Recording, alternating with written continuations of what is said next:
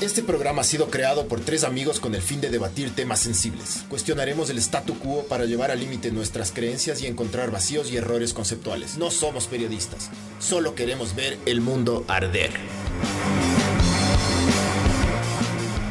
Hola, esto es Ver el Mundo Arder, podcast 54. Y hoy vamos a hablar con Adriana Fornacini, que es psicóloga clínica y nos va a, pues, a tranquilizar y sacar de la locura de la que todos estamos viviendo en la, en la cuarentena y nos va a decir cómo no volvernos locos y qué es lo que le está pasando a la gente, qué es lo más común que le está sucediendo y nada, hablar solo de la, de la salud mental. Entonces, Adriana, gracias por, por, por estar con nosotros. ¿Y qué, qué, es lo que más te ha llegado en, en esta cuarentena, en estos tres meses de cuarentena? Bueno, a mí lo que me ha llamado la atención es que eh, por lo general se siguen eh, trabajando los mismos problemas de antes, pero como que se expanden un poco, ¿no? Porque es como que las personas tienen ya sus problemas de fondo no organizados, que no es que por la cuarentena se vaya. Entonces, más bien he seguido trabajando con los pacientes en sus temas de antes y he tenido uno que otro paciente con ataques de pánico, un poco de hipocondría, ansiedad, ¿no es cierto? Como pensando que les falte el aire, que se van a desmayar, que eso va vinculado al tema de la ansiedad. Pero eh, también he tenido otros pacientes, curiosamente, que han estado mejor en la cuarentena, han tenido tiempo para eh, estar en sus casas, para tomarse la vida con calma. Y entonces, para algunos la cuarentena ha sido algo que les ha gustado también. Entonces, no necesariamente ha sido eh, todo malo y todas las personas han tenido problema de la cuarentena. Misteriosamente, ¿no? ¿Sabes para mí dónde puede estar eso? Porque, ¿sabes qué? A veces yo tengo muchos problemas. Yo ya, pero yo. O sea, digamos que yo estoy manejando y un tipo se me cierra el carro. Ya, yo me rayo. Y eso no me ha pasado en meses. Entonces, claro, e-, ese, ese tipo. Justamente, ¿me cachas? Justamente. Entonces, justamente por eso es como que se han evitado ese tipo de contactos, porque a veces a mí lo que me raya son los que se, los que se cortan en las filas o se colan en las filas. Eh, aunque bueno, no he ido al supermercado tampoco, ahí, ahí más me ha colitado mi esposa. Pero, claro, eh, para mí también eso, la, la, la, el dato que uno se separa de las personas, se separa de lo bueno y de lo malo, ¿no? Exactamente, exactamente. Yo he hablado con personas que me han dicho, estoy súper bien porque todos mis problemas están dados por la gente y por el mundo exterior. Entonces, paso súper tranquilo en mi casa, no me estreso con nadie, ¿no es cierto? El tráfico, las salidas, eh, el trabajo, o sea, el trabajo en contacto con gente directamente. Entonces, eh, la han pasado bien. Yo pienso que depende mucho también de la personalidad de los pacientes, de las personas, si es que hay rasgos extrovertidos, introvertidos, cómo estaban manejando su vida, si es que habían temas que estaban todavía no resueltos en, vínculos familiares, en vínculos de pareja, se han exacerbado, ¿no? Entonces, creo que es importante eh, hablar del individuo más que poder generalizar. Sin embargo, en algunos estudios sí se ha visto que hay síntomas generales que se han exacerbado, como puede ser el estrés agudo, el estrés postraumático en casos de personas que han vivido de cerca el tema del COVID, como médicos, enfermeras o personas que han tenido pues, personas enfermas cerca. Em, depresión también se puede exacerbar, aunque quizás ya había un fondo ahí, ¿no es cierto? Miedo. Y el miedo se vincula justamente con ciertos síntomas, puede volverse la persona más eh, que tiene un trastorno obsesivo compulsivo, este rato con los síntomas, eh, con la situación del COVID, empezar a necesitar más lavarse las manos compulsivamente, por ejemplo, ponerse alcohol, está un poco paranoico de la situación, ¿no? Entonces, eh, hay muchos síntomas que se presentan. Yo también me pregunto como profesional si es que estos síntomas ya estaban antes de fondo, se exacerban con esto, ¿no? Tal vez sí hay algunos que aparecen este rato, pero creo yo que, que, ya habían temas de fondo que se exacerban con el problema, ¿no? Claro. Eh, ¿Y tú, tú, has, tú has tratado a alguien así que está vinculado a la, a la salud, así personal sanitario? Porque claro, ellos deben estar, o sea, aparte que están tipo curándole al mundo y salvándole al mundo, ellos están aparte recibiendo todo el, el estrés o sea, es brutal lo que ellos están haciendo, no solo físicamente, porque no duermen, porque son unos, unos turnos larguísimos con el triple de pacientes, sino que, claro, psicológicamente deben estar también algunos destruidos, los pobres. Eh, hace, sí, dime. Yo le veo un poco como que estaríamos en una guerra, ¿no es cierto? Entonces, este rato, eh, las personas que están ahí curando o que se les ha muerto algún familiar, están viviendo este rato una situación de impacto traumante. Entonces, van a tener síntomas de trauma como insomnio, se va a ver afectado el apetito, van a tener miedo, ¿no es cierto? Puede ser que tengan ataques de pánico. Y pienso que una buena parte de la población también puede estar desarrollando un cierto trauma, ¿no? Porque no es algo que nos esperábamos, no es algo que hemos vivido antes los medios de comunicación también exacerban mucho los ánimos. Ahora depende también cómo, cómo manejemos la situación. Si apagamos la tele, no va a haber tanta información. Por ejemplo, yo ahora me vine, estoy en Tumbaco, en una casa de campo, y no he visto televisión en dos semanas. Entonces, eh, no ¿Pero estás con Netflix o no? Eh, estoy con DVD. claro, porque, claro, tú refieres tele, chao noticieros, pero ah, de alguna manera te tienes que entretener, entretener adentro, ¿no? Yo digo, ¿sabes, ¿sabes cuántos niños? Yo, me he puesto a pensar eso, ¿cuántos bebés van a nacer de aquí a nueve meses, Doco?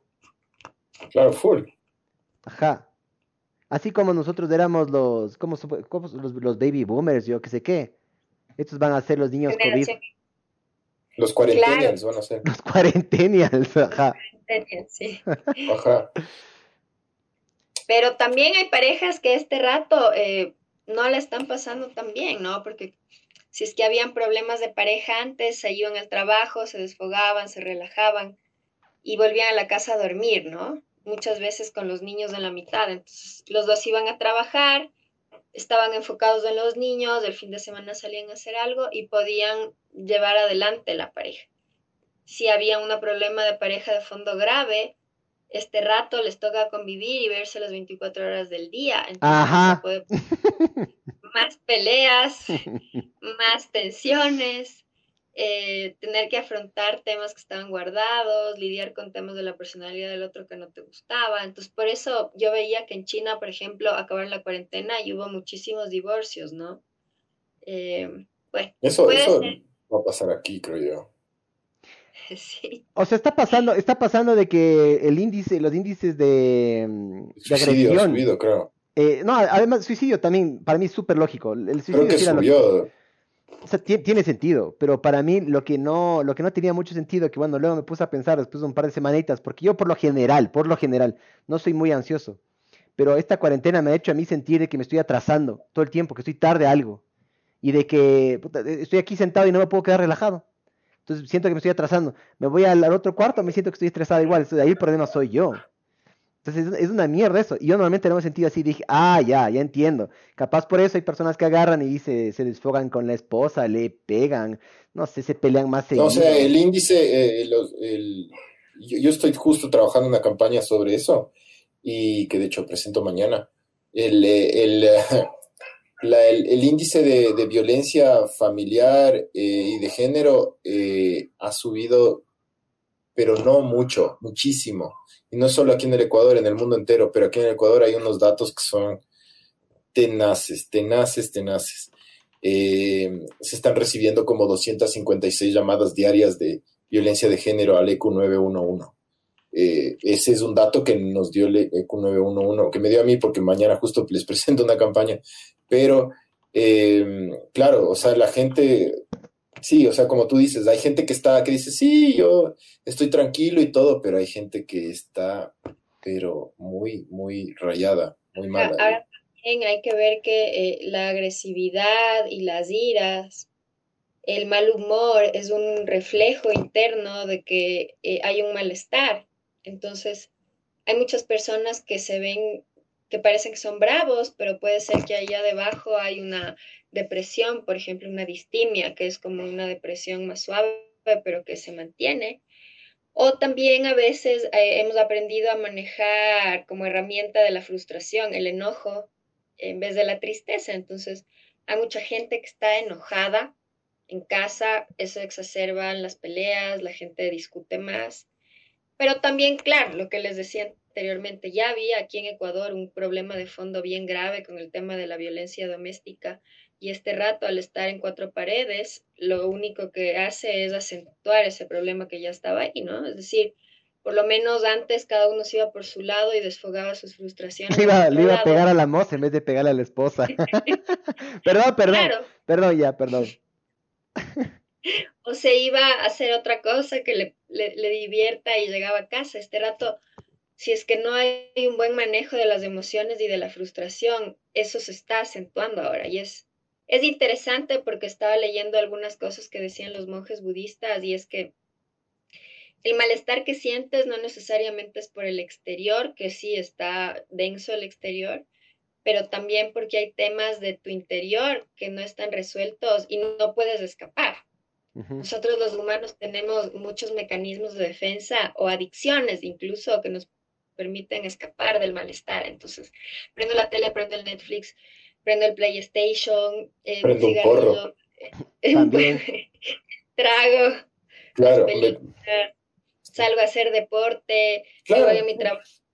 ¿No? Entonces, eh, volcamos eso hacia afuera y ahora es como, no hay tanto. ¿no es cierto? Este rato es como estás tú contigo muchas horas y empiezan a salir cosas no manejadas. Entonces, es un buen momento, por ejemplo, para hacer autoobservaciones y autoanálisis de cómo soy.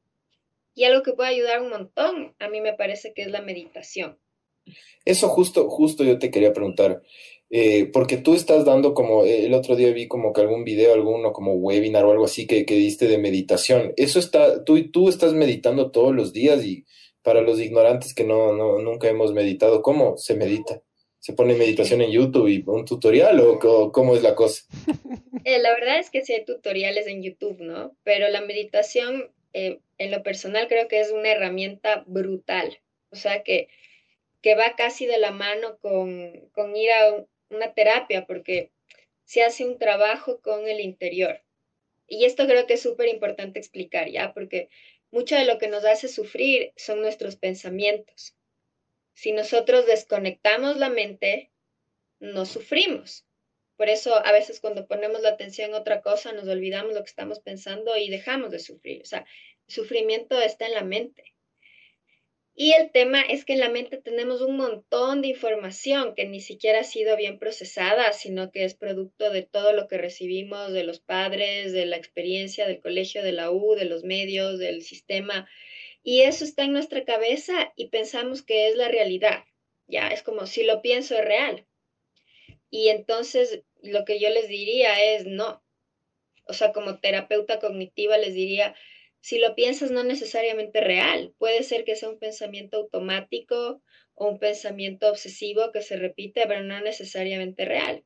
Entonces, con la meditación nos distanciamos un poco de la mente y le podemos observar cómo la mente es súper fluctuante y súper variable, ¿no? Estás, estás respirando con los ojos cerrados y empiezas a pensar en mil cosas, no apague la luz, tengo que sacarle a pasear al perro, eh, ya mismo me atraso a ver la película que quiero ver, te acuerdas de lo que hiciste a los cinco años, te vas al futuro que va a pasar en, en diez años. Entonces la mente, metafóricamente, dice el Bhagavad Gita, que es como, como unos monitos locos, ¿no? Perdón, eso no dice el Bhagavad Gita. unos, monitos, unos monitos locos robando el tía, ¿no? Sí, exacto. Perdón, el Bhagavad Gita dice que es como unos caballos desbocados, que hacen lo que quieren y que el rato que tú les quieres jalar como para ordenar, se enojan. Entonces la mente es, son esos caballos desbocados o esos monitos locos traviesos que hacen lo que quieren. Entonces, claro, cuando estamos en el encierro de la cuarentena, la mente se vuelve eh, súper eh, intensa, súper activa, se mueve de varias formas y si no has tenido herramientas para controlarla, te vas a sentir angustiado, especialmente en, esta época de encierro, ¿no? Y para eso, para meditar, lo que hay que hacer, básicamente simplificando, es sentarnos en una postura recta, es importante, que eso le, le, diferencia de una relajación. Y al estar sentados correctamente, que puede ser en una silla con la espalda recta, o puede ser en posición sastre, que es como con las piernas cruzadas, la típica postura de meditación. Cerramos los ojos, relajamos un poco el cuerpo, la mente y después empezamos a poner la atención en la respiración. Ese tipo de, meditación se llama anapana, anapada, perdón, y, y es una meditación enfocada en la respiración. Entonces cerramos los ojos y empezamos a sentir cómo entra y sale el aire, cómo entra y sale el aire. Es una cosa súper básica y súper simple que tiene eh, muchísimas buenas, buenos resultados, porque volvemos a lo básico, volvemos a lo simple, volvemos al presente, no, volvemos al cuerpo, a lo real. La mente es muy volátil, es muy abstracta. Entonces, el volver al cuerpo, al presente, te da eh, una cierta certeza, ¿no? De que lo que existe este rato es el presente. Todo lo que piensas en tu mente son rezagos a veces de información y rezagos que no han sido muy filtrados o muy analizados. Entonces pensamos tontería y media, digámoslo así, ¿no es cierto? Entonces, esta es una invitación a dejar un rato la mente, aunque la mente va a venir y va a estar ahí, no importa, el rato que veo un pensamiento, digo, ah, estoy pensando, lo observo y vuelvo a mi respiración. Luego seguro voy a pensar en otra cosa. Mosco, viene, me invento. Respiro y otra vez me concentro. Y así, bueno, podemos empezar con 15 minutos, luego con 20, con media hora, con una hora. Hay personas que meditan dos horas al día y hay gente que ya se ha metido mucho más y empieza a hacerlo con retiros y todo, es un estilo de vida. Y aparte está el mindfulness, que es el estar concentrado en el presente aquí y ahora todo el tiempo, que sería el, siguiente paso, ¿no? Es decir, trabajar con la mente para que la mente no me lleve tan lejos, sino que yo estoy, estar siempre concentrado en lo que estoy viviendo aquí y ahora. Como un perrito. Eso me está pasando un poco a mí. Sí, yo, yo, yo, eso es lo que yo admiro de los perritos en general los perros desde ese rato, ¿me cachas? Los perros no están pensando en qué van a comer mañana o si es que le atropellaron o le van a atropellar o cosas así, ¿me cachas? Eso es lo que a mí me encanta de los perros. Es de ese rato, loco. Vos te le acercas y si es que ese, rato están enfermos o sanos o todo, bien, así, así, así es, es de ese rato, man. Yo, a mí me encanta ese comportamiento que tienen los manos, yo por eso les amo también. De hecho, ahí están. Yo, yo creo que, que por ejemplo, a mí lo que, lo que me ha pasado con, o sea, yo, yo, yo sí quisiera empezar a, hacer meditación porque lo que me ha pasado a mí en esta cuarentena es que mi, mi cerebro eh, está trabajando mucho más rápido y, y ya muchísima información, tal cual lo que tú decías, Adriana. Eh, y, o sea, no, a veces hay muchos días en los que no puedo dormir porque me despierto 4 de la mañana y, y, comienzo a pensar algo del trabajo.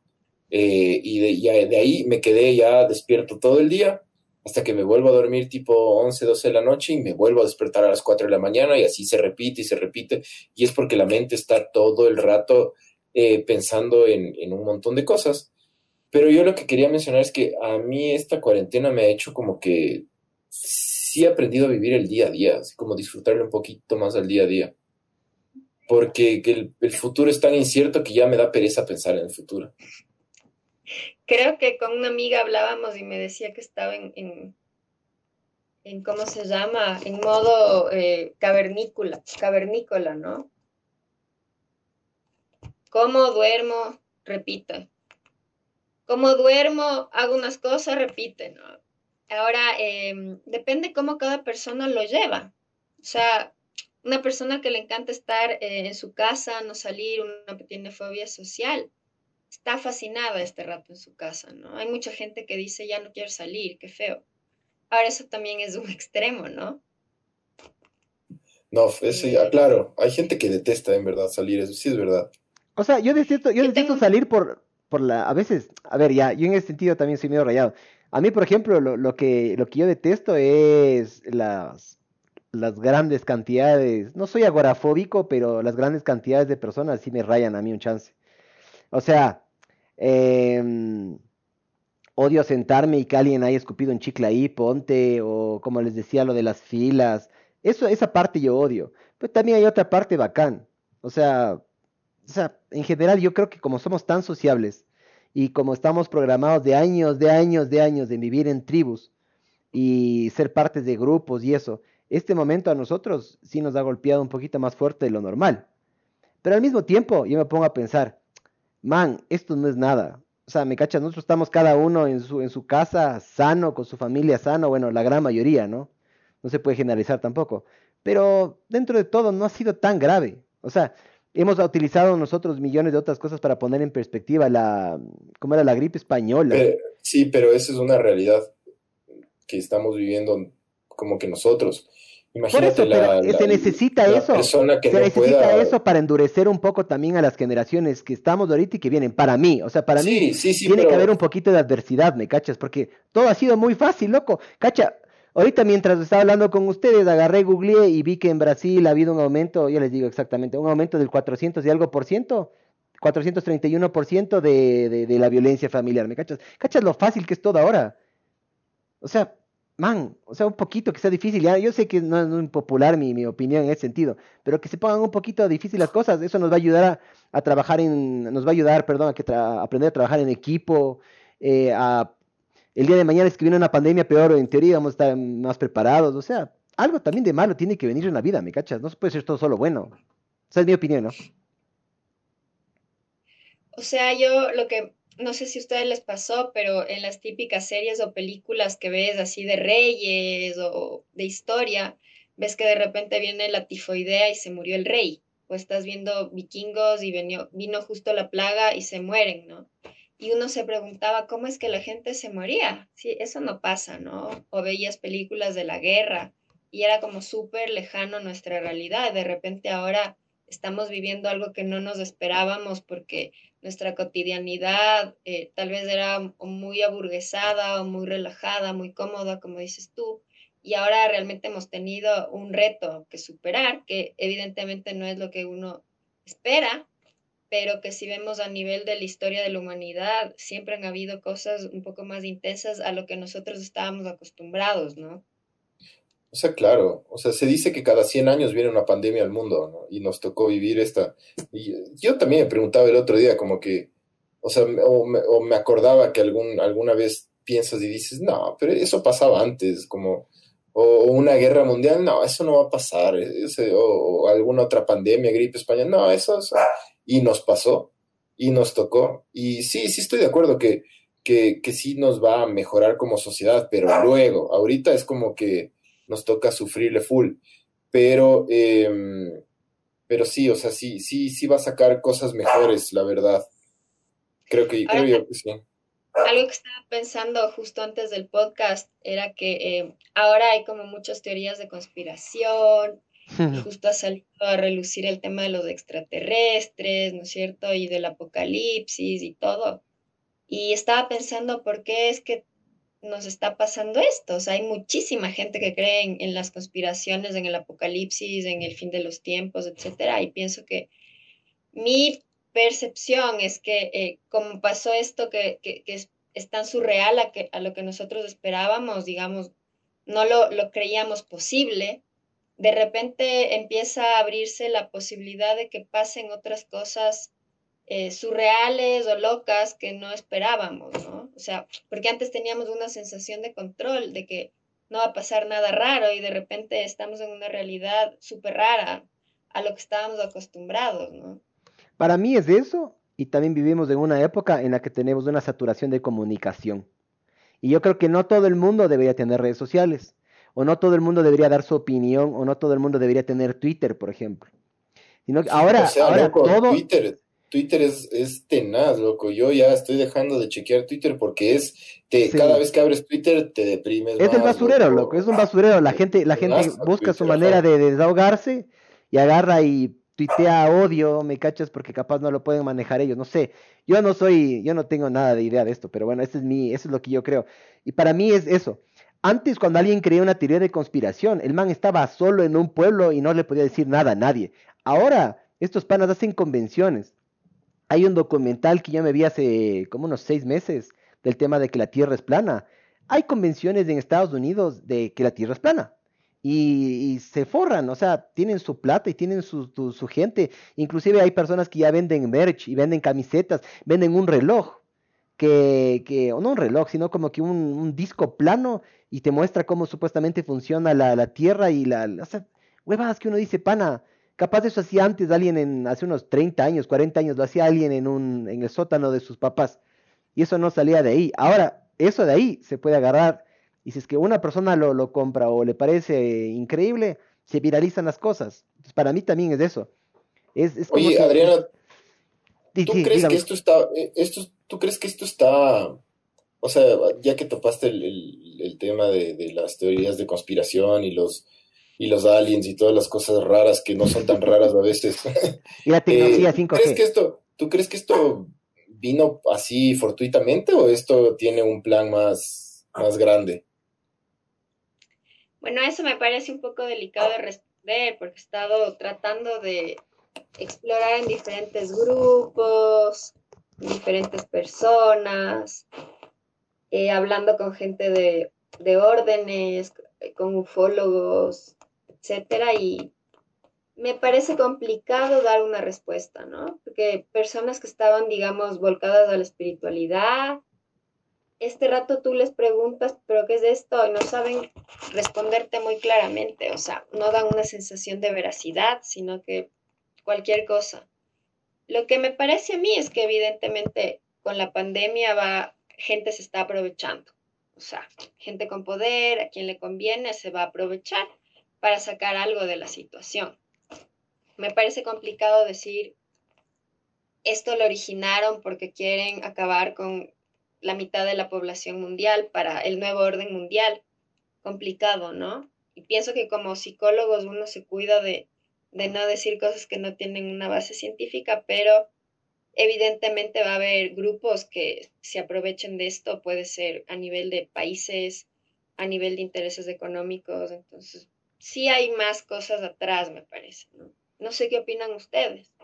Yo escuché, no, yo creo que toda esta mierda pasó porque hay, hay teorías de que supuestamente querían agarrar y hacer una vacuna o querían curar el SIDA o yo qué sé qué y se les escapó el virus o yo qué sé qué. Bueno, yo digo, yo no soy lo suficientemente inteligente y capaz y preparado y estar en el campo ahí como para saber qué de verdad pasó. Pero lo que sí sé es que eventualmente el tiempo todo revela. Entonces yo sé que si, tenemos paciencia, capaz, ojalá en nuestra, en nuestra vida, pero capaz de unos 5 años, 10 añitos nos vamos a enterar exactamente qué pasó, así como las torres gemelas o si aterrizamos en la luna o no.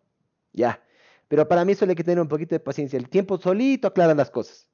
¿Ya? Eso es lo que yo opino. De ahí he escuchado una sarta de estupideces. He escuchado que, por ejemplo, esto del coronavirus es, es para beneficiar a los gobiernos que estaban gastando mucho en seguridad, en seguros sociales por gente mayor de edad. Entonces hicieron un virus que les atacaba específicamente a ellos, por ejemplo. Que a mí me parece absurdo.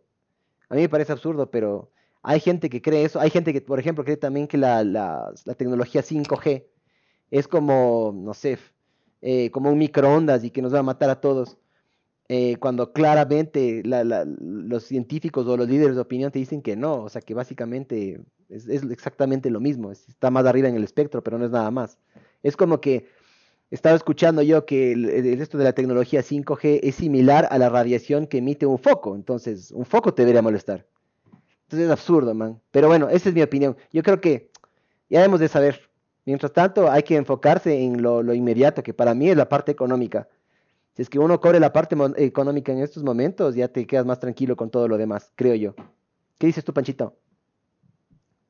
Yo creo que esto sí tiene intereses económicos, la verdad. No, no, o sea, no son teorías de conspiración así como muy grandes, pero sí creo que, que algunos gobiernos sí se aprovecharon de la situación eh, y comenzaron, y o sea, y no, no, es que me estoy inventando, sino que hay noticias que veías que, claro, China compraba eh, petróleo cuando todo bajó, China compró, eh, subió la producción y la, y la exportación de China también subió. Sí creo que tiene un, un fondo económico por ahí. Yo sí creería que esto es la Tercera Guerra Mundial, la verdad. Yo sí creo que es, esto. o sea, No es, o sea, cacha que si es que de verdad es lo que tú dices, fue súper eficiente. Porque no se disparó una bala, ¿me cachas? Es, que, claro, la Tercera Guerra Mundial jamás iba a ser de, balas y cohetes y, misiles. y, pero también puede ser que un chino cojudo se le cayó un vaso y resulta que estaba el virus y se contagiaron todos, ¿me cachas? También puede ser eso, ¿me cachas? o, se comieron un pangolín como supuestamente que el pangolín también pasa la huevada y yo que sé qué. Puede ser eso también, ¿me cachas? No sé, yo, yo sí creo que hay un, hay un tema económico aquí. Sí creo, sí me parece. Eh, creo que, creo que hay que, hay que cuestionarse todo, la verdad. Eso creo yo. pienso que sí da para cuestionarse bastantes cosas, porque como las cosas ya no son tan claras como eran antes, ¿no? O sea, alguien quería pelear antes y, sacaba su palo y le daba en la cabeza y la chispa. Ajá, en cambio ahora con el desarrollo de la tecnología y la ciencia, han aparecido, digamos, nuevas dimensiones de la comunicación, nuevas posibilidades y si hay alguien inteligente por ahí que lo puede usar, ¿no? O sea, no es algo que podemos descartar porque como que va subiendo de nivel. Por ejemplo, esto de pasar trabajando por teletrabajo, no, de repente lo veíamos en los supersónicos cuando éramos niños, lo veíamos súper lejanos y de repente nuestra vida está cambiando súper rápido con esta cuarentena trabajamos desde casa y yo pienso que esto se va a quedar un buen tiempo, o sea, va a haber gente que va a trabajar desde casa. Entonces, lo que veíamos en las películas que era súper loco o en los dibujos animados, ahora lo estamos viviendo, ¿no? O sea, sí, verás, em, yo he visto algunas películas de, de, de, pandemias, a mí en general este género sí me gusta, el género de los zombies también me gusta y todo eso. Y eh, estos momentos comparten muchísimo. O sea, es verdad que no hay, o sea, humanos comiéndole la cabeza a otros humanos ahorita, ¿no? Pero en general, por ejemplo, toda la, todo como que el bagaje económico, emocional y social que normalmente se enfoca en las películas, que es la, típica, la, típica que sale un man en un noticiero diciendo, por ejemplo, eh, tantos muertos, tanto yo que sé qué, y tantos robos y saqueos y se ven imágenes así. Eh, esas son huevadas que yo decía, cague, es parte de la película, pero ahorita están pasando ese tipo de cosas, entonces me pongo a pensar, o sea, ya no es tan ficción. como que estamos en una película, ¿no? Sí. Sobre todo el pienso la cuarentena es a qué rato me metí en la dimensión paralela y estamos en esta película y, lo que veíamos y parecía tan lejano está pasando, ¿no? A mí cuando pues, cancelaron los, cuando cancelaron deportes, cuando empezaron a cancelar la NBA, cuando empezó yo dije, ah, no, y ahí, ahí ya medio en serio, pana, porque yo era, no, no, no pasa nada. Yo estaba haciendo ejercicio hasta hace poco y todo, y no, no, no pasa nada. Cuando ya empezaron a cancelar y ya empezaron así a aumentar todo, dije, no, no, no, ya parece que no es así nomás. O sea, yo, yo sí me pregunto casi todos los días, como que, ¿qué carajos pasó? Eh, ¿Esta mierda es real o no es real? Eh, no, yo sí, yo sí me pregunto a veces como que esta huevada no puede estar pasando. Eh, y sí, es como, a mí sí me parece rarísimo todo esto que estamos viviendo, pero muy raro, muy extraño. había como las típicas que te mandan por WhatsApp chistes y, había un chiste buenazo que es como que te dicen, eh, verá, todo va a estar bien, no se preocupe, pero están aumentando la cantidad de muertos. Eh, ya mismo sale la vacuna, pero el virus va a ser resistente a la vacuna. O sea, un montón te dicen, no se preocupe, lávese las manos, pero el virus se queda 40 eh, horas en las telas. O sea, te dan una información y acto seguido te lo contradicen, ¿no? Te dan otra información y acto seguido te contradicen. Entonces se ve como un poco de confusión en las autoridades y en los medios de comunicación. Entonces se ha perdido un poco de credibilidad en eso y por eso es lo que tú dices, Francisco, que como, ¿qué pasa? Esto está muy extraño. No pienso que hemos vivido antes una situación en donde te levantas y buscas información y no sabes qué es verdad y qué no, ¿no? De hecho, de hecho es, es, todo tan raro. Por ejemplo, ahora estaba viendo el comercio y había una noticia de la mortalidad infantil en el Ecuador que la, creo que la, la OMS o alguna institución como Mundial de la Salud había dicho que, o que había sido UNICEF o alguna de niños, decía que están preocupados con Ecuador porque están subiendo, el, índice de la mortalidad infantil está comenzando a subir y que hay que tener cuidado. Y yo siempre que leo algo del comercio, lo primero que hago es ver los comentarios eh, y alguna oportunidad ahí que se presente para comentar algo, algo denso. Y he visto, a mí me salen eh, primerito tus comentarios y siempre me cago de risa. Hay algunos comentarios, loco, que son oro puro, mijo. Y, lo, y lo, lo, único que vi era vendo mascarillas, vendo gel, vendo mascarillas, vendo gel, vendo mascarillas. Y dije, no, loco, o sea, esta sociedad se está yendo al carajo. Eh, ahora es, o sea, no, es, eso es distópico, todo esto es distopia, en verdad. Todo el mundo está vendiendo mascarillas. No hay coherencia, pero ¿sabes qué es lo que a mí... Y lo peor también es cuando te metes a las redes sociales, igual el tema del comercio, cualquier noticiero y ves los comentarios tan desatinados y en realidad tan, em, ¿cuál sería la palabra, no? Sin mucho sentido, porque cada loco está en su, metafóricamente, ¿no? Yo no digo a la gente loca, sino como que... Sí, es media rayada la gente, pero... Cada loco con su tema. Cada uno comenta y comenta según su postura, puede ser su postura política también, exacerbado el tema político, y, y cada persona está en su patín y no hay conexión, ¿no? Ahora también lo que decía Miguel, que, que cuando tú te metes a las redes sociales es como un basurero, en donde todo el mundo opina y no necesariamente hay criterio. Entonces, una invitación, retomando lo psicológico, es de ver a quién estoy siguiendo y a quién estoy leyendo. Puede ser que esas personas a las que yo les estoy haciendo caso, porque al final lo que leo va a entrar a mi inconsciente y va a influir, son personas que realmente no están muy estructuradas y están poniendo cualquier cosa en la red social y termino yo absorbiéndola. Entonces, Oye, ¿cuál es tu recomendación ahí? ¿Leer o no leer los comentarios? Justo, justo iba a preguntar, ¿tú recomiendas abrirse de las redes sociales o...? Es que eh, ahí viene otra paradoja, ¿no es cierto? Las redes sociales ahora se han vuelto el canal de comunicación con el mundo exterior, que antes teníamos en vivo, ahora es a través de las redes sociales. Claro. Entonces sí hay como una necesidad, un llamado, porque somos seres sociales, como decía Miguel, a, a querer ver a los amigos, a querer ver qué pasa. Lo que yo propondría es hacer un filtro, ¿no? O sea, si veo que me genera mucho malestar continuo a lo que una persona está poniendo, le dejo de seguir porque este rato, digamos que nuestro mundo se está volviendo muy limitado a lo que vemos en redes sociales, entonces sí hay que hacer un poco una limpieza de lo que entra a nuestro ser, a nuestra psiquis, a nuestro cerebro, porque si no eso que leemos se va volviendo nuestra realidad.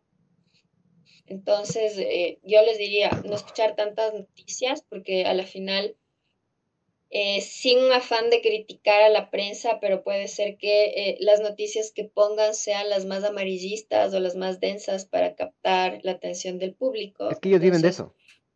O sea, la, forma, pero, la forma en la cual los noticieros hacen plata es mediante el rating. Y lamentablemente las noticias negativas siempre se van a regar de mejor manera que una positiva. Por ejemplo, yo he visto esos comentarios de, por ejemplo, un tipo que le cerró el carro al otro, que le, puta, le, lanzó al perro, le pegó al perro, o le gritó a este, o le chocó y se huyó. Esas, esas de ahí, esos, esos compartidos y comentarios y likes, o me enoja ahora como tenga Facebook, se agarran y se riegan mal, pero increíblemente, se riegan súper fácil. Pero vos agarras y publicas, no saben que este pan agarró, hizo tal cosa y le ayudó a pasar una, una señora de la tercera edad a la calle cero. O mucho menos, ¿no?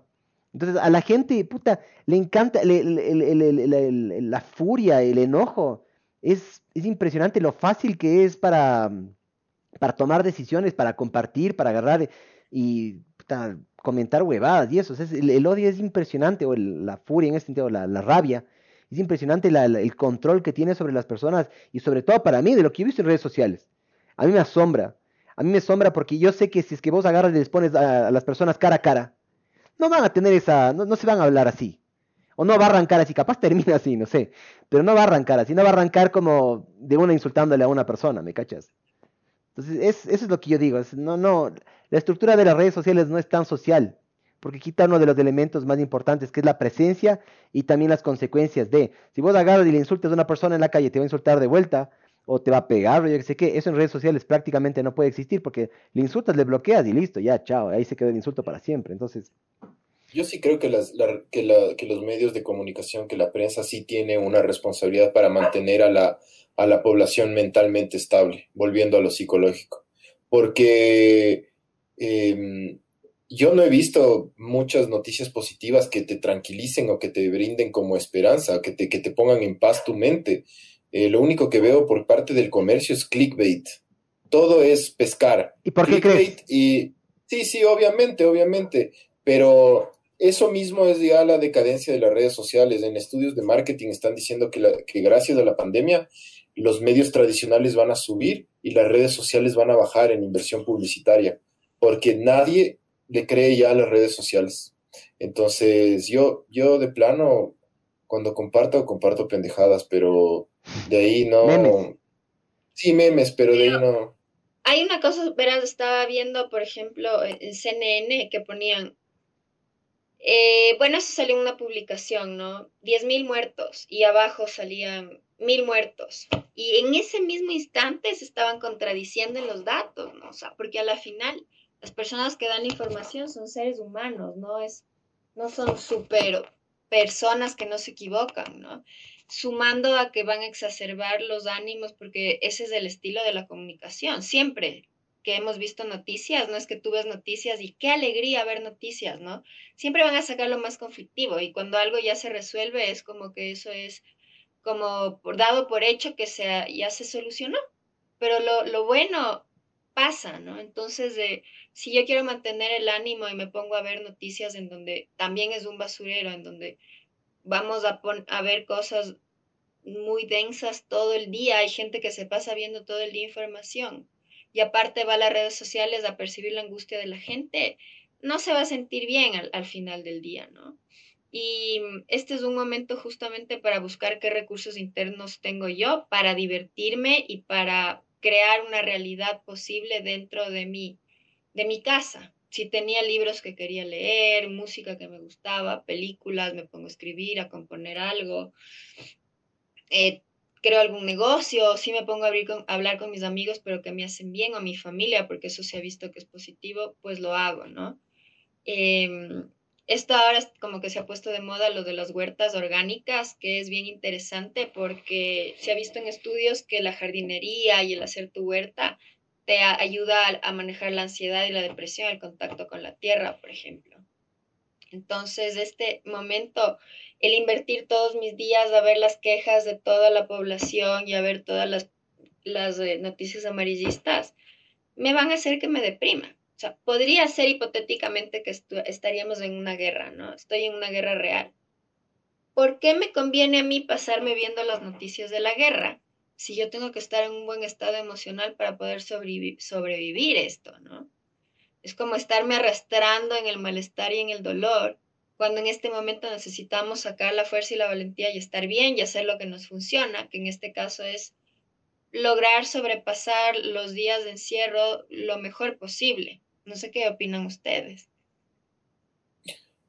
O sea, sí, yo, yo cacho que, eso de, acercarse con la tierra sí es como, como, como que sí. te trae, sí, sí te trae paz y, tranquilidad y creo que instintivamente el humano está como que tratando de regresar a las, a las raíces y a lo básico y eso sí está bueno. Eh, y yo, yo de plano sí, el, eh, alejarse de todo, de todas esas noticias. Yo el otro día al Miguel le decía un, comentario súper denso, pero que creo que es verdad, que es como que em, si nosotros estamos pasándola súper mal, o sea, todos los humanos, digamos, eh, estas generaciones que estamos viviendo le estamos pasando súper mal.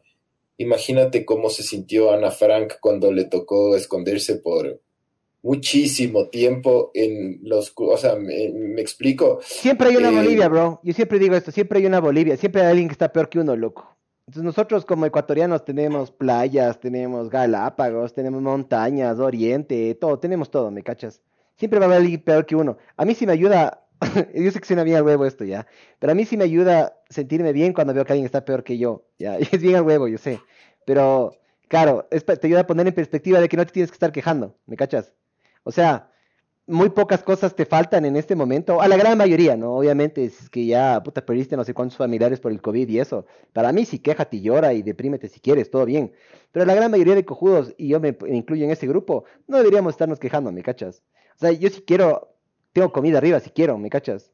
No pasa absolutamente nada, ninguno de mis familiares está enfermo, no, no, no corremos peligro.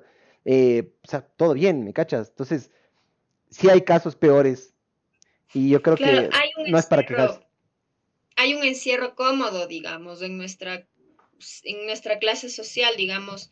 la gente que escucha este post, me imagino que es como Miguel dice, o sea, tiene cierta comodidad. Entonces, estamos un poco aburridos de estar encerrados y el mal genio y la irritabilidad y todo. Claro, no es que el escenario está bueno, pero dentro de todo eh, hay muchas comodidades que las hemos dado como por garantizadas y ya no nos importan, pero están ahí, ¿no? Y lo que decía el Francisco, o sea, si hubiéramos estado en la posición de Ana Frank realmente o o de los judíos que le están persiguiendo, entonces, eh, tenaz. Y hay, hay mucha gente que, que, sobrevivió eso. Por ejemplo, Víctor Frankl, que fue el creador de la logoterapia, tiene un libro eh, que es súper interesante, em, que habla cómo, estando en el campo de concentración, fue buscando cosas que le den sentido. Y él decía que su sentido era escribir un libro contando su historia lo mismo que este rato podemos hacer y nos funciona súper bien. Estamos encerrados, pero ¿qué le doy ¿cómo le doy sentido a este encierro? ¿Qué, ¿Qué puedo sacar de esto o qué nuevo proyecto puedo construir con esto? ¿Qué nuevas ideas pueden salir de esto? ¿O cómo estoy este rato estructurando mi nuevo estilo de vida? Puede hacer que sea más llevadero esto, ¿no? O sea, el tema del sentido, algo que me motive a levantarme, Claro, esa, es una buena recomendación, aparte de haber, porque nos ha recomendado la tipo la meditación, eh, volver a conectarse con la, con la tierra, eh, alejarse de las redes sociales. Eh, y aquí esta, esta otra que, nos dices es tipo tratar de encontrar algo que nos, que nos, que nos motive creativamente podría ser también, ¿no es cierto? Algo, algo vinculado al arte. Que te motive. Ser. Verán, yo les voy a decir algo. Perdón, perdón, di, di, tú, Adri. Eh, los artistas, los músicos o los eh, pintores, pintores, bueno, en esta época tienen un gran espacio para sacar su creatividad y, y, y, desarrollar su mundo interior, que no está basado siempre en lo que pasa afuera, ¿no? Entonces, es bien interesante leyendo filosofía de darte cuenta que también eres mucho lo que piensas y cómo vas construyendo tu vida. Em, mi vida es un hijo de mis pensamientos y de mi mundo interno. Entonces, si yo estoy disfrutando pintando, estoy disfrutando escribiendo, haciendo música, leyendo, viendo películas, em, creando algo, no me voy a fijar tanto en lo que pasa afuera, sino que voy a estar haciendo una exploración de mi interior y también construyendo ese interior de una forma más rica, o sea, porque hay esta metáfora, hay un, un lobo bueno y un lobo malo, y viene el alumno y le pregunta al maestro, maestro, ¿qué lobo va a ganar? Y el maestro le dice, al que alimentes tú. Y la pregunta es, ¿a qué lobo estoy alimentando? Al lobo de la amargura, al lobo de, la ansiedad, al lobo de eh, pensar todo lo malo que me pasa en mi vida, o al lobo que eh, busca cada día algo interesante que hacer, busca algo que le genere motivación, risa. Entonces también tenemos este tema de la voluntad, que es bien interesante, en donde yo sí puedo ir escogiendo un poco qué voy haciendo con mi realidad, hacia qué lado la voy dirigiendo. Verán, em, una cosa que le quería agregar a, a lo que dijeron antes, mi, mi papá le utiliza a veces, por ejemplo, a uno, a un familiar nuestro que tenía un trabajo y era tenía un trabajo súper importante, ganaba, aparte de ganar súper bien y eso, el, pana era, era bastante exitoso en el ámbito laboral. Eh, el, pana este le, le, jubilan, porque ya obviamente ya, ya, estaba bastante avanzado de edad. Y el pana en un año o dos años se pegó una enfermada del hijo de putas y nunca más se mejoró. Entonces el man, em, no sé, ya, ya, sea por tener algún objetivo a futuro, o sea, tener algo también que, para mí tener algo que perder es súper importante, cuando no tienes nada que perder, o sea, ¿para qué vives? ¿Me cachas? Entonces este pana, después de todo esto, después de ser súper exitoso y eso, pasó a estar todo el día en la casa y duró uno o dos años y ya se recontraenfermó. Sigue vivo, pero con... Ah, no, no, ya se murió, perdón. Pero duró así unos 10 años con una calidad de vida que yo no, no considero que nadie le gustaría tener esa calidad de vida, pero es porque ya el pana no tenía nada que perder, no tenía por qué luchar. Yo me imagino si es que tú eres, estás en un campo de concentración y tienes que salir a la nada, no vas a luchar tanto como si dices, chuta, ¿sabes qué? Mi familia, que si se huyó, por ejemplo, le quiero ir a ver o a mi hijo, a mi sobrino, yo qué sé qué. Claro, ahora también depende capaz que no hay nada, no está mi familia ni nada, pero yo decido un plan a futuro cuando se acabe eso y salga. Y eso me va a dar activación en mi cerebro para salir adelante, ¿no? Y pueden haber dos personas en la misma circunstancia, pero con diferente actitud. Yo puedo escoger qué actitud me sirve más. Yo digo, sea lo que sea que vaya a pasar, no sabemos a la final, ¿qué resulta más beneficioso para mí? Todos los días machacarme, no levantarme de la cama, sufrir, revolcarme en el dolor, o disfrutar cada día, porque como no sé lo que va a pasar, es un mejor negocio para mí disfrutar este día que tengo, que es lo que sé que tengo. Entonces, desayuno algo rico, me pego un baño, leo algo que me guste. Entonces, ya está en cada uno también trabajar en, en, el interior, aunque no es fácil, pero esta etapa ha sido una, un tema que nos ha obligado a volver a nuestro interior y ver cuáles son nuestros cucos y demonios y sombras que todos tenemos. Pero el tema es cómo me hago amigo de mi sombra y decido estar bien en esta situación, que parecería una guerra. ¿Qué hicieron esas personas que vivieron en la guerra para salir triunfantes y poder contar? Oye, una consulta. Tú cuando, porque dices que todas las personas tienen sus cucos y sus cosas, ¿cómo haces tú, pero? Porque claro, normalmente la gente va hacia ti. ¿Tú a quién vas? O sea, ¿quién te ayuda a ti a ver los cucos y eso o tú lo haces sola? A ver, por lo general todos los psicólogos deben tener su psicólogo porque eso te ayuda a desfogar cosas, estar lo más limpio posible. Entonces, yo tengo terapeuta que es lo aconsejable, pero también vas aprendiendo recursos, ¿no? O sea, para mí algo muy terapéutico es la naturaleza, por eso es que yo decidí hace un tiempo vivir en el campo y me ha sentado súper bien porque me levanto, riego las plantas, corto, cargo cosas, cabo cosas y en eso me paso todo el día, ¿no? Sumado a que cuando puedo medito, otra cosa que es súper bueno, aunque sea cliché, es hacer ejercicio, o sea, hagan el experimento. Estás tenso, te sientes mal, haz ejercicio de tal forma que puedas sudar, que sea un ejercicio intenso y después date cuenta cómo baja el cortisol, que es la hormona del estrés, y vas a ver que te sientes mucho mejor. Entonces, es como un trabajo diario de de ir eh, construyendo cómo te vas sintiendo también, ¿no? Eh, ir escogiendo que si vas haciendo algo que te ayuda o que te destruye. Ahora, va a haber días en donde te sientas mal, es normal, porque no somos eh, robots. Aceptar las emociones sin juzgarlas. Si un día estoy triste, ok, estoy triste, estamos viviendo también una pandemia, o sea, somos seres humanos que sentimos, lo expreso, escribir también es súper bueno porque empieza a dar sentido a lo que estamos viviendo. Eh, pero en lo posible tratar de construir eh, días llevaderos.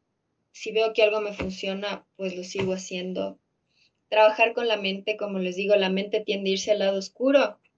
Eh, esos pensamientos que, que, que yo veo que son rumiantes y obsesivos, los paro y los pongo a un lado y elijo pensar o poner atención en cosas que me hagan sentir mejor. Y ahí también, por eso digo, es que ahí están saliendo los demonios que tal vez igual estaban antes de la pandemia.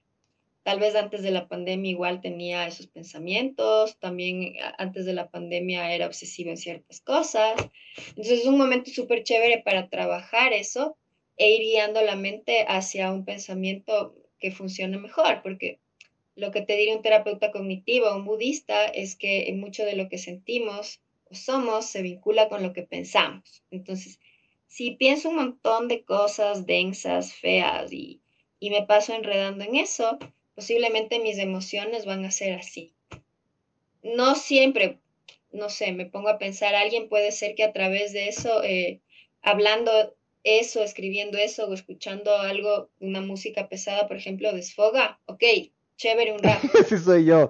¿Cierto? Porque ahí me acordé de ese tema. Se ha visto que las personas que escuchan metal, por ejemplo, tienden a ser más positivos. ¿Por qué? porque, porque están desfogando eso a través de la música. ¿no y las que escuchan reggaetón. El diablo te, Satán te trae cosas positivas a tu vida. No sé, pero el tema es que eh, la cosa es cuidar, que todo el tiempo no esté pensando yo, eh, pensamientos basura. O sea, si estoy pensando tonteras y basura que no me sirve, voto. A menos que quiera sufrir, ¿no? Entonces, me quedaré con ese sufrimiento. A la final es una decisión de cada uno cómo vive. Yo he visto que hay personas que les gusta sufrir, sienten un placer en, esa, en, el, en el dolor, ¿no?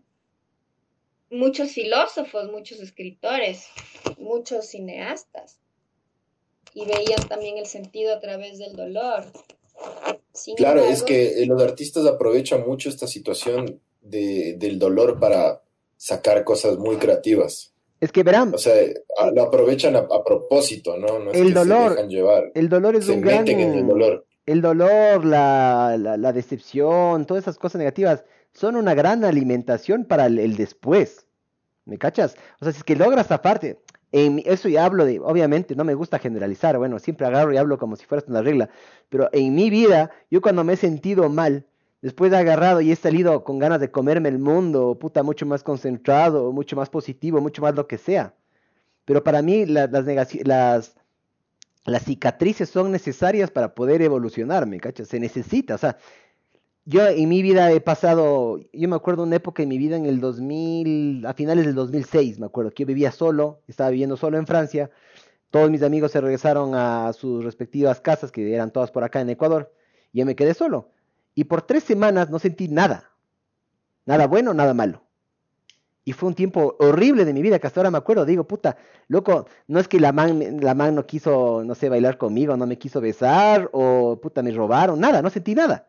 Dije, para mí eso, eso es estar muerto. El sentir algo, para mí, ya sea positivo o negativo, es esencial para sentirte vivo, loco. Para mí, no sé. Eso digo yo. Sí, yo también estoy medio de acuerdo con eso. ¿Sabes, ¿Sabes qué me ha ayudado un poquito a mí? Pero es algo que yo comencé, he comenzado a leer desde antes de, la pandemia, unos, unos tres meses antes de la pandemia, he estado tratando de, de, practicar y ahora en la pandemia sí me ha funcionado muchísimo, el estoicismo, esta corriente de, de, ser una persona estoica y, el control de las emociones y medio que te valga mierda todo lo que pasa con los demás, eh, o sea, todo esto que inició Marco Aurelio y hay mucha gente que lo, que lo sigue. ¿Sí? Los estoicos no, no se enfocaban en la virtud. O sea, los estoicos sí se enfocan en eso, pero también se enfocan en el control de las emociones, porque si es que, si es que las, si es que te dejas llevar mucho por las emociones y por los, y por los sentimientos, te, te afectas tú.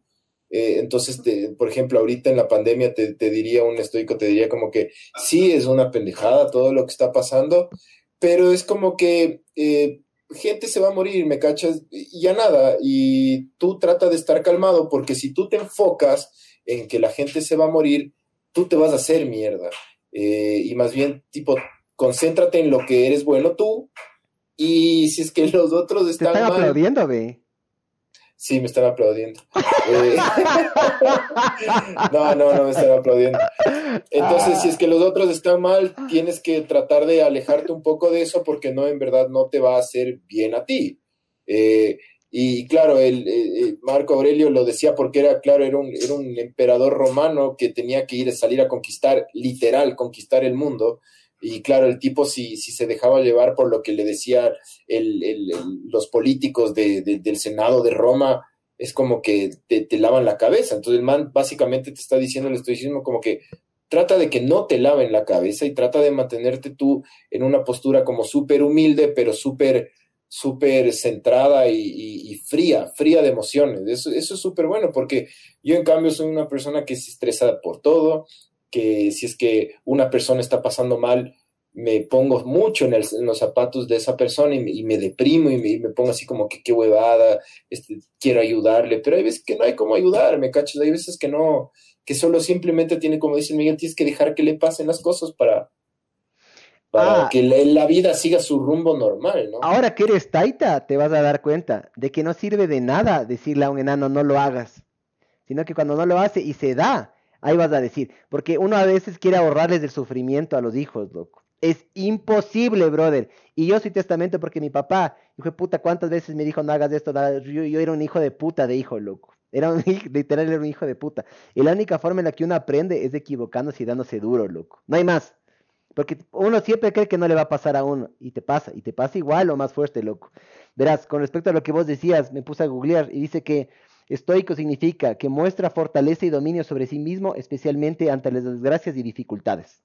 Entonces, lo mismo que dijiste, pero en una oración de ley. O sea, es como que te tienes que, tienes que aprender a dominar tus emociones eh, y controlarles. Y es como, o sea, es medio retrógrada en cierto sentido, pero también sirve. Es como que, no, no, no sientas eso, los, los hombres no lloran. O, sea, no es tan así, pero es como que, a ver, si sientes tristeza, siéntela, pero hasta un punto en el que ya no te, no te afecta a ti, ¿me cachas? Eh, y es el control de las, sobre todo es el control de las emociones para que no te desbordes es súper interesante, ponte lo que dices, Francisco, porque a la final eh, has tenido también tu búsqueda filosófica interna para tú poder lidiar con el malestar.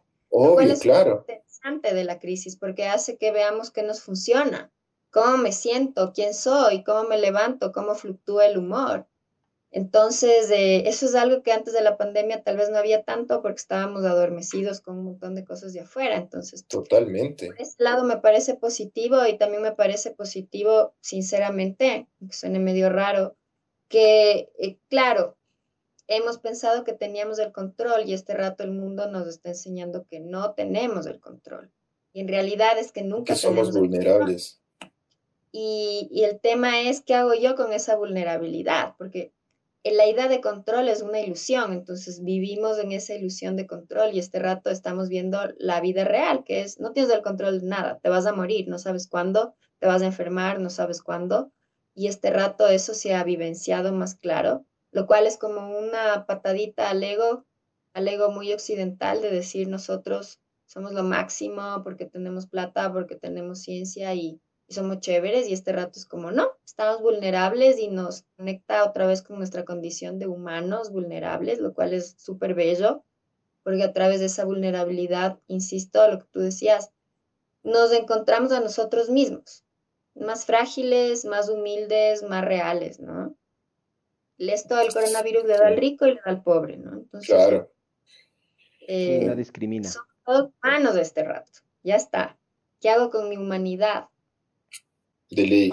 Sí, yo creo que mucha gente se ha, vuelto mucho más introspectiva y ha, tratado de buscar y encontrarse a sí mismo, así como que las fortalezas y todo. Yo, yo sí he cachado eso. La verdad, yo he visto un montón de gente que, que, en cambio se ha, se ha desmoronado, se ha desmoronado y dice, ya no le aguanto a mi familia, ya no les aguanto a mis hijos, así, quiero salir, así, eh, gente, así, panas del trabajo, así, o, Yo sé cuál es de ley entonces. O, gente que no, que no, no puede dormir, loco, no pueden dormir. A mí, a mí me pasa de repente que no puedo dormir, pero hay gente que no ha dormido tres meses y se están volviendo locos. Ya mismo inician un fight club o alguna cosa así para, para sí, sí, derrumbar edificios y el sistema financiero y todo, pero no. Es como que hay gente que sí, en verdad, no, no está tratando de trabajar acá y se está dejando llevar.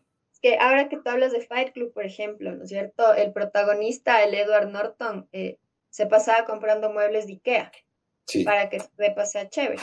Entonces ahí estaba como dopado un poco en esa idea de control y de belleza y de dinero. Y después se da cuenta que al final eso no le llena y, empieza a buscar nuevas respuestas. Entonces, esto que ha pasado es un poco como desmoronar ese castillito que estaba armado de que dice que eso nos hacía felices, para ponernos en contacto con nosotros mismos, aunque sea una realidad más incómoda, y ver quién soy y qué realmente me hace feliz y qué buscaba y qué quería y qué me llena. O sea, dejar esta como especie de drogadicción del consumo y de todo, de las redes, de, del salir a la calle, este rato toca estar encerrado contigo mismo y te toca responderte las preguntas que has evitado responderte. Entonces, eso a mí personalmente me parece maravilloso porque es algo más realista. Es como salir justo de la Matrix, ¿no es cierto? La Matrix es cómoda y este rato estamos fuera de la Matrix incómodos, pero estamos viendo la realidad y la naturaleza de la vida. Es que somos vulnerables y nos vamos a morir. ¿Qué hago con este tema de la muerte? Si sé que me voy a morir? ¿Cómo disfruto esta vida limitada que tengo? En vez de perder los días tonteando, ¿no? Tratar de disfrutar el día a día es lo que yo estoy tratando de hacer. Entonces, básicamente lo que estás diciendo es que por favor a las personas que están pensando en sacar el préstamo, que saquen nomás del préstamo. que se vayan de viaje. Claro, loco, yo sí, yo sí pienso eso. Loco. ¿Quieres irte de viaje? Ándate de viaje. no, y no solo irte de viaje, sino, chucha, ándate a las montañas, o sea, goza la vida, o sea, básicamente es chucha. Verás que hay un estudio, hay un estudio también de una empresa de, marketing, de, investigación, que eh, concluyó que el 60% de los ecuatorianos em, va a gastar su plata en tres cosas esenciales. Uno, va a tener total apoyo al producto ecuatoriano. Dos, va, todos van a tener un, un eh, un plan, un, seguro o, una suscripción a medicina prepagada. Tiene sentido, sí. Y, tercero, eh, van a hacer turismo local. Entonces va a haber un montón de gente que va a o sea, que se va a conectar más con los lagos, con las montañas, con la playa, con la, con la tierra, en verdad. Y eso es bueno, eso es súper bueno, porque, porque en verdad sí, sí, la sociedad sí va a cambiar. Yo no creo que va a cambiar radicalmente, creo que vamos a seguir cagando el planeta creo que vamos a seguir siendo los mismos mierdas que hemos sido siempre, pero va, a haber un, porcentaje que sí va a cambiar, que le va a ser un poquito más chévere a esta pendejada, creo yo. Sí, ojalá, por lo menos este rato, en el presente, hay mucha gente que está eh, viviendo de manera más real, ¿no? O sea, la señora que tenía la empleada que le vaya a hacer todo y le cocine, este rato cocina, o el esposo, a lavar los platos, a planchar la ropa, en el sentido de, es la vida real. Y no pasa nada si haces eso, ¿no? Sí, a mí me putearon el otro día por no limpiar los platos. Es es cargoso, loco, es cargoso. Pero una cosa que yo me di cuenta es que nadie va a lavar los platos como yo lavo, ¿me cachas? Como yo como con esos mismos cubiertos. Yo les limpio así, pero así, súper bien. Ja. Eso es bueno. O sea, pero, pero hemos vuelto a cosas más primitivas. O sea, yo veo mucha gente que está hay todos estos links que te enseñan cómo hacer tu huerto, entonces pelas una, una zanahoria y te quedas con la base de la zanahoria, le pones en agua y te va saliendo la planta o la cebolla y así la piña y todo. Y hay mucha gente que está intentando hacer como sus, experimentos de huerta en sus macetas, en su casa, entonces su ilusión del día es ir a regar sus plantas, cocinar algo rico, em, cosas que tal vez eh, las hemos tenido un poco distantes y este rato nos obligan de alguna manera también, fíjate, al presente aquí y ahora, que es lo que es la meditación.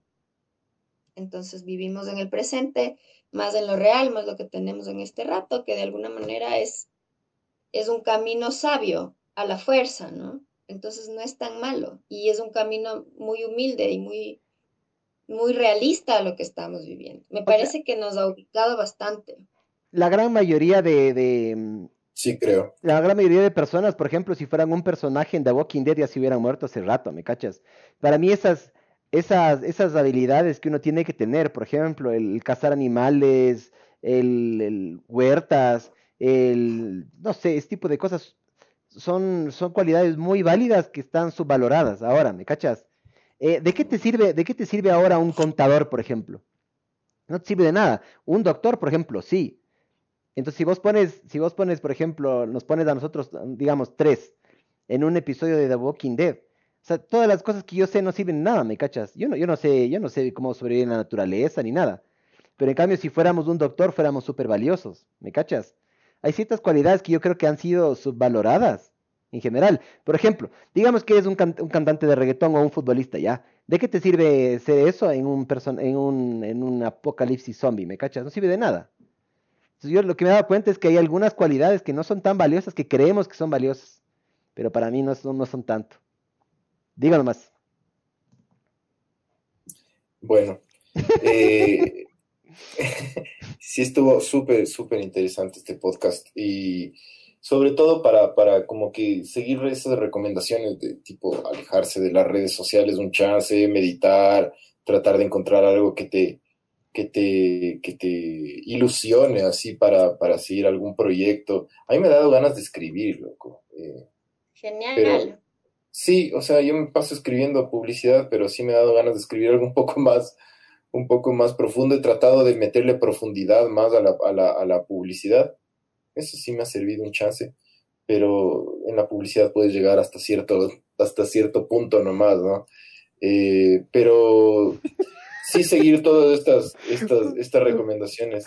Perdón, perdón, pero es que acá, acá comentaron en nuestro, en nuestros, en Facebook acaban de comentar. Eh, aprovecho la oportunidad para poner a su disposición trajes de bioseguridad, mascarillas N95, pruebas rápidas, eh, amonio cuaternario, chicles, chupetes, caramelos, chocolates, cigarrillos. Dice que si hay trópico, que si hay trópico. Y dice que también vende gel. Entonces, pilas. Sí, ese es el comercio, el comercio de eso. Sí, hablan de cualquier cosa y vendo mascarillas, vendo bueno, mierda, podrido de, las redes sociales. Pero Adriana, muchas gracias. Sí, muchas gracias. Y, y, ¿sabes qué? Te vamos a volver a llamar así cuando ya todo esto se levante para ver qué onda, qué ha pasado. Eh, qué, ha pasado con, con, con, la sociedad en general, así si es que nos ha servido o no nos ha servido. Pero ya mismo que esto se, se huele a que ya hay un fin.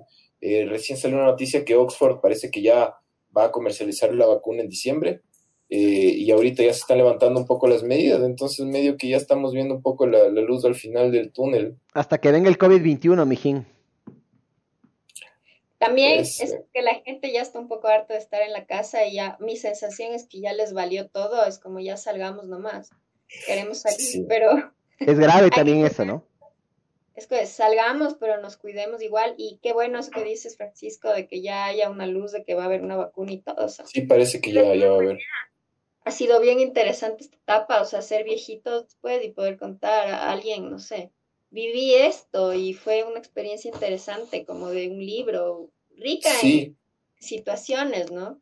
Sí, cuando mi hijo me pregunte cómo sobreviviste la pandemia, la gran, la gran pandemia del 2020, jugando Fortnite, mi hijo. Eso es todo. Y tomando, tomando un whisky de vez en cuando. Eh, ¿Recomiendas el alcohol o no recomiendas el alcohol? en esa pregunta. A ver, el alcohol es un depresivo natural, pero creo que manejado con sabiduría y con equilibrio puede también ayudar de manera medida eh, de vez en cuando, con moderación, con sabiduría. Oye, ¿tú eres pro, pro weed o no? ¿Crees que se debería legalizar esa huevada o no? O sea, medio relacionado, disculparás. Yo la verdad es que he estado un poco alejada de eso. Tengo muchas personas que fuman y no tengo nada en contra. Pienso que cada persona tiene su camino y está bien, ¿no? Su propio camino de exploración. Sí. Muy diplomática. El, CBD, el, CBD me, el CBD me han recomendado a mí. Pero bueno, para la ansiedad. Pero bueno, sí. Esto, eh, gracias Adriana, y esto fue ver el mundo arder 54. Nos vemos el próximo miércoles. Chévere programa. Chao, chao. Chao, Adri. Muchas gracias.